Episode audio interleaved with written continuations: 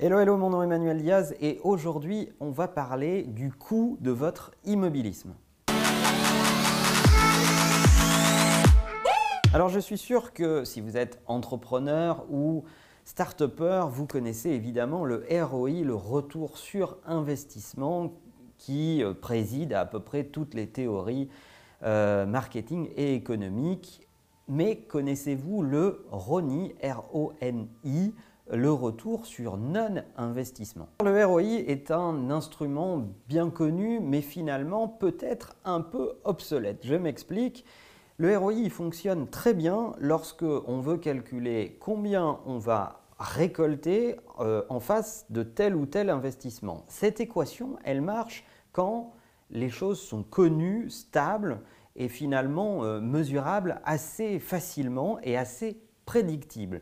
Dans un monde qui se digitalise extrêmement vite, où il faut appréhender l'inconnu, le tester, se fabriquer finalement des datas pour se constituer une opinion, il est de plus en plus difficile de ne pas faire des calculs d'apothicaire, voire de la science-fiction quand on commence à faire des projections de ROI. D'autre part, la technique de calcul du ROI peut conduire à une forme d'attentisme qui est dangereuse parce que tant qu'on n'a pas toutes les données pour calculer le retour sur investissement, on est plutôt incité à ne rien faire. Ce qui veut dire dans ces cas-là qu'on ne bouge pas ou peu ou presque pas tant qu'on n'a pas vraiment toutes les données. Or, face à l'innovation, on est loin d'avoir toutes les données en main. Quel est le retour sur investissement de l'IoT, les objets connectés, de la mise en place d'une DMP, de telle ou telle ou telle décision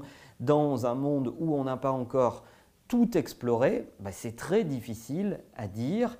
Et si ça vous conduit à de l'attentisme, ça peut également vous conduire à prendre de mauvaises décisions et ça amoindrit un truc extrêmement important pour les entrepreneurs, c'est ça c'est le gut feel, c'est ce qu'on sent, c'est notre, euh, notre flair d'entrepreneur qui nous fait dire là il se passe un truc, il faut que j'y aille, j'ai peut-être pas toutes les données objectives mais il faut que j'y aille. Je vous donne une technique qui est sympa et qui est finalement assez peu répandue, en tout cas on n'entend pas beaucoup parler, c'est le calcul du RONI, le retour sur non-investissement. Autant on ne sait pas ce qui va se passer lorsqu'on intègre de l'innovation dans ses projections budgétaires, autant il est assez facile de savoir ce qu'il peut se passer si on ne fait rien. Prenons l'exemple de quelqu'un qui, par exemple, se pose la question du e-commerce et n'investit pas en e-commerce. Il voit son chiffre décroître et il sait, par ses clients, par son réseau, par son instinct d'entrepreneur, que ses clients habituels sont en train de se reporter sur une offre e-commerce finalement pratique, délivrée rapidement et pour d'autres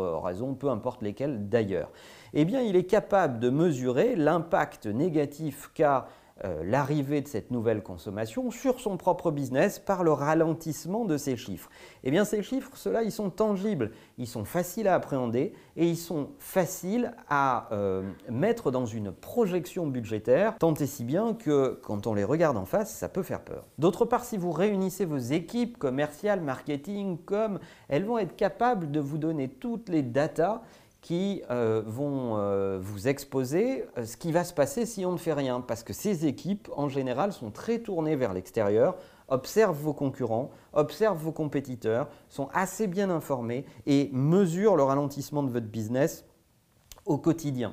Donc, c'est beaucoup plus facile de prédire de la data tangible qu'on connaît, qu'on a mesuré, que de prédire euh, effectivement de l'approche et de l'apport de nouveaux business qu'on n'a pas encore quantifié, qu'on n'a pas encore expérimenté. Donc si vous vous posez des questions face à l'innovation, mettez-vous dans la posture de calculer votre retour sur non-investissement. C'est certainement ça le meilleur conseil pour se mettre un coup de pied au cul et se dire il faut tester des choses. Enfin, on est dans un monde de l'agilité où rien n'est définitif. C'est pas parce que vous avez fait un investissement que vous devez le faire ad vitam aeternam. Aujourd'hui, vous pouvez avoir des seuils d'investissement très faibles pour essayer des choses.